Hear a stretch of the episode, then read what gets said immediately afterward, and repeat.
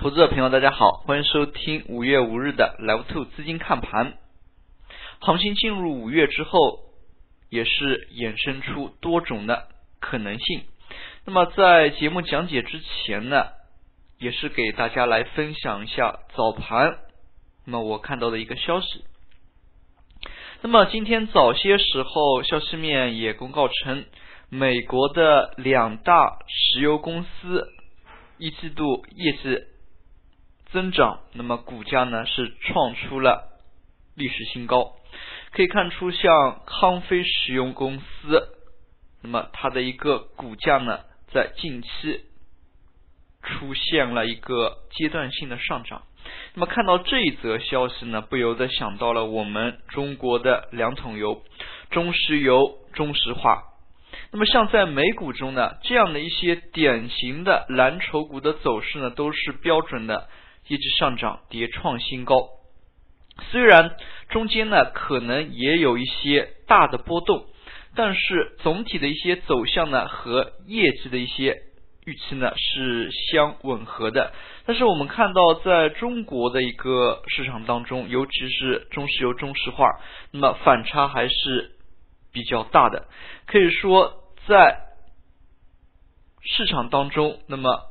对于蓝筹股品种呢，虽然说那么屡次的，无论是媒体也好，管理层也好，那么希望大家去多介入蓝筹股，那么优质的一些个股，但是我们可以看到，从股价的一些表现来看呢。并不尽如人意。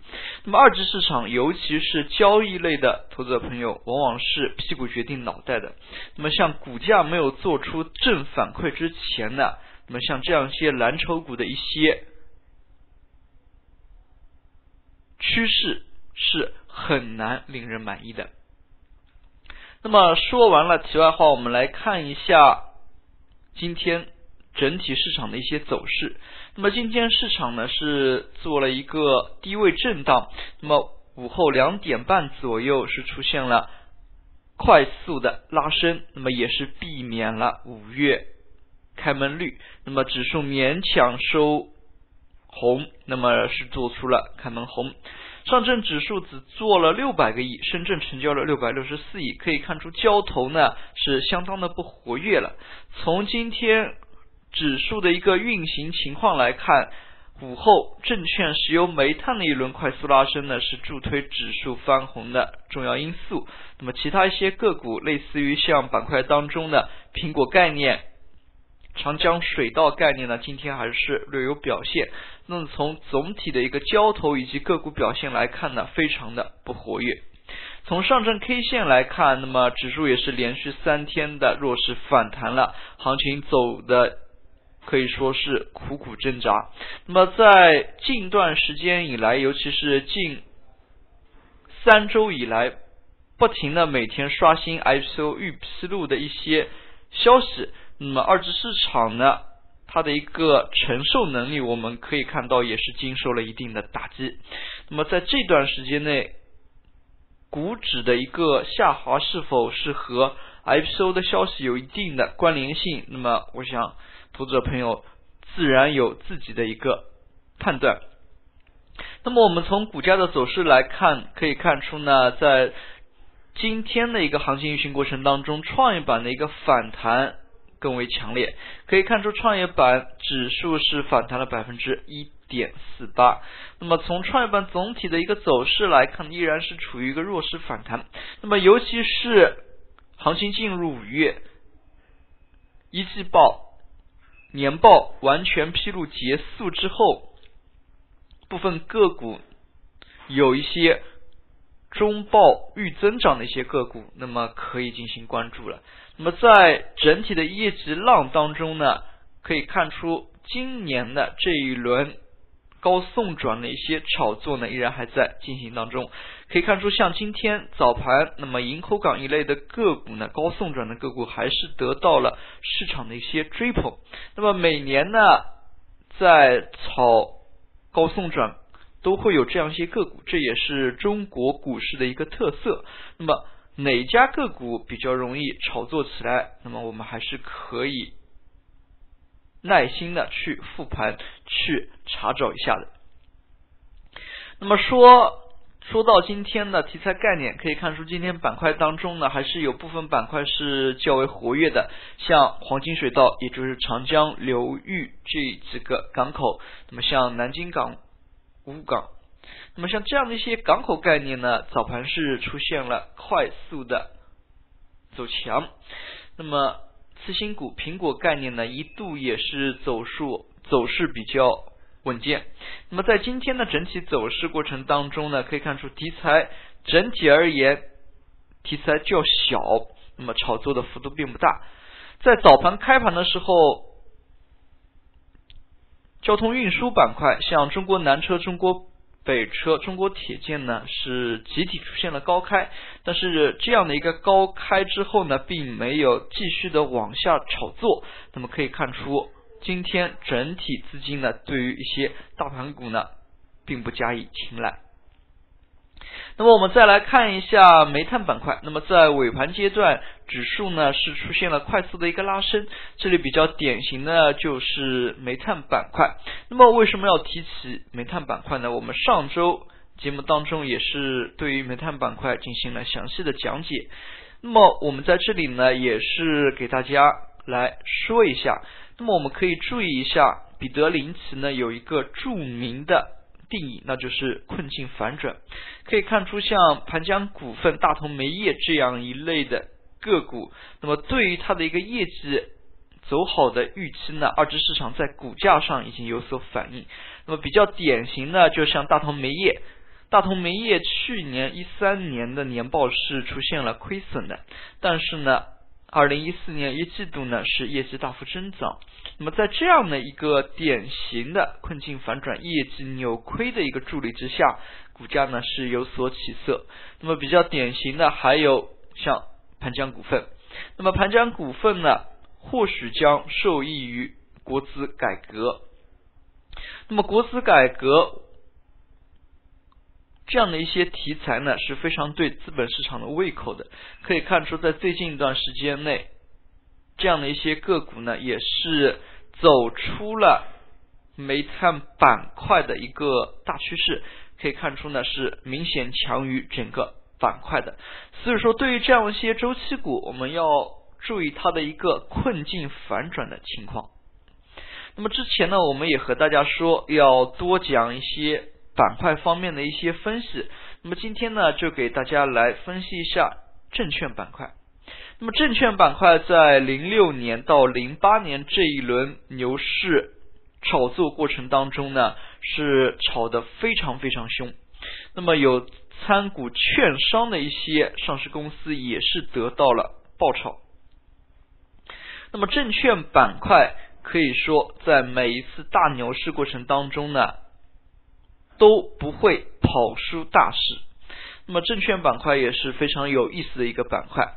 那么就像中信证券，我们之前也是提到过，在它涨到一百的时候，它的市盈率可能只是个位数；当它跌幅那么跌得非常深的时候，它的市盈率可能是上百。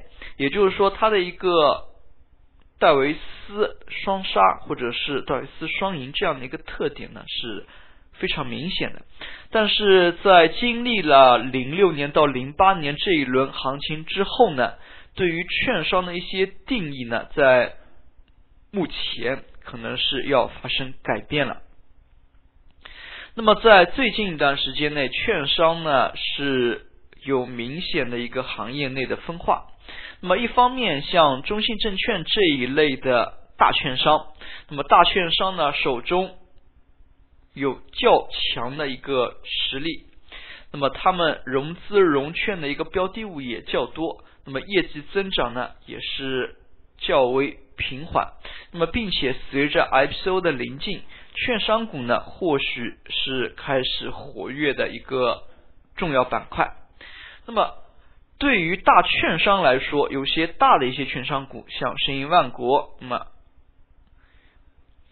类似于中信证券、海通等这一批呢，那么可能业绩的一些增长点并不明显，那么之后呢或许市场会推出一些类似于像期权交易，那么也会对证券板块产生一定的影响。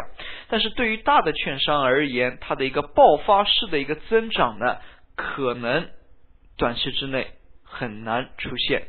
那么取而代之的是一些平稳的增长。那么比较典型的是，如果你想参与融资融券的话，在一些小的券商。一些标的物它是没有的，但是大券商就有，这也是大的券商的一些竞争力。那么反观一些小的券商，类似于像国金，那么小券商就是血拼创新了。那么和互联网企业的合作，那么佣金大战呢是硝烟弥漫。可以看出呢，市场对于小的券商的一些创新呢还是。非常的偏爱的，所以对于证券这个板块而言呢，那么它的一些大小之分呢，要分得非常清楚，各自的一些竞争力在哪里？那么投资者朋友对于各个个股呢，要有一定的了解，而不是说看到今天这个券商涨得比较好就去买，那么这样呢，比较是容易受伤。那么券商板块呢？那么我们暂时就讲解到这里。那么之后我们节目当中也会给大家带来一些大的蓝筹品种，类似于像钢铁、有色、地产的一些详细讲解。那么我们再来看今天的涨幅榜，今天呢涨停个股家数再度的减少，有十八家、十七家个股涨停，可以看出部分个股呢还是对于市场的一些。交易量非常的敏感，在量能不大的前提之下，个股的一个炒作呢缩水的比较厉害。那么最后呢，我们还是来提示一下风险。前几天节目当中，我们在节目最后都是提到退市长有。今天呢，我们提一家个股华瑞风电。那么像这样的一些个股上市之后，几乎就大的趋势上没涨过，业绩没有好过的一些个股呢，在最近也是。屡见不鲜了，可以看出，像这一类的个股，资本市场一定要对它的发行上市是否有问题要进行严查。可以看出，像华瑞风电自年报季报结束之后呢，部分个股去开始了披星戴帽之旅。对于这样的一些业绩有问题的呢，那么还是应该坚决回避。那么还是那句话，现在呢。说白了，像长航油运这样一些央企都出现了退市整理，那么部分个股的一些借壳上市重组的道路呢，只会是越走越难。所以，对于这样一些炒作，S S T 也好，那么博重组也好，那么尽量去避免这样的一些炒作。那么，资本市场的一些思路呢？目前看来已经是发生了转变。好了，今天的讲解就到这里，也谢谢大家的收听，再见。